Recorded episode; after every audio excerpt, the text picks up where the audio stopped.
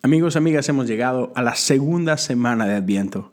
Aquí estamos en este segundo domingo en el que encendemos la segunda vela y, seguimos en, este, en esta espera ah, para ver y recibir a, nuestro Señor. Y el día de hoy quiero ah, comenzar con una lectura que basamos en el, en el libro de Malaquías, capítulo 3, versículo 1, que dicen, miren, yo envío a mi mensajero y él preparará el camino delante de mí.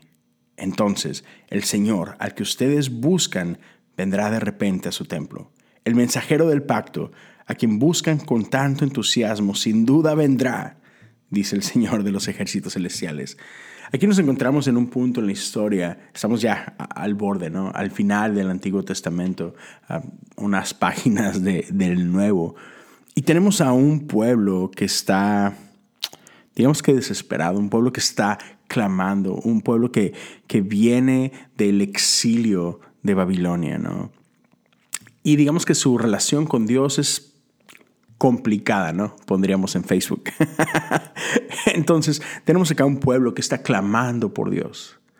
Ah, anhelan ver a su Señor, anhelan ver justicia, anhelan que cosas sean ah, restauradas. Y no sé si te ha pasado que lo que anhelas se cumple. Pero no siempre sucede de la manera que tú esperabas o no resulta ser como tú esperabas.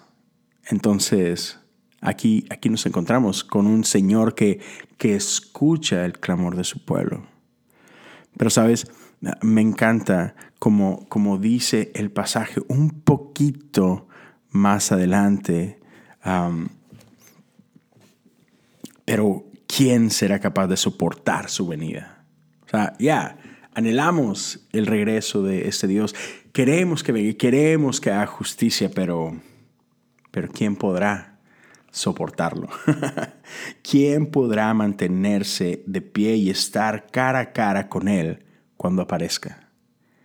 Dice, pues Él será como un fuego abrasador que refine el metal o como un jabón fuerte que blanquea la ropa. Hmm. Versículo 4 dice, nuevamente el Señor recibirá las ofrendas que el pueblo de Judá y Jerusalén le lleven, como lo hizo en el pasado. Ya, nuestro Dios viene. Pero me, me encanta eso.